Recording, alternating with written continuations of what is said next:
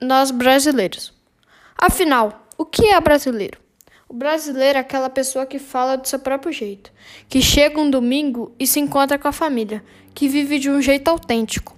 O ser brasileiro é fazer uma gambiarra quando acontece alguma coisa. Cada brasileiro tem seu jeito, sua cultura, seus costumes e tradições. É ser simpático, alegre, espontâneo em todos os momentos. O ser brasileiro é ter e viver seu próprio jeitinho brasileiro de ser. Então é isso. Esse foi o trabalho do meu grupo, com participação de Matheus Muniz e Francisco Reis.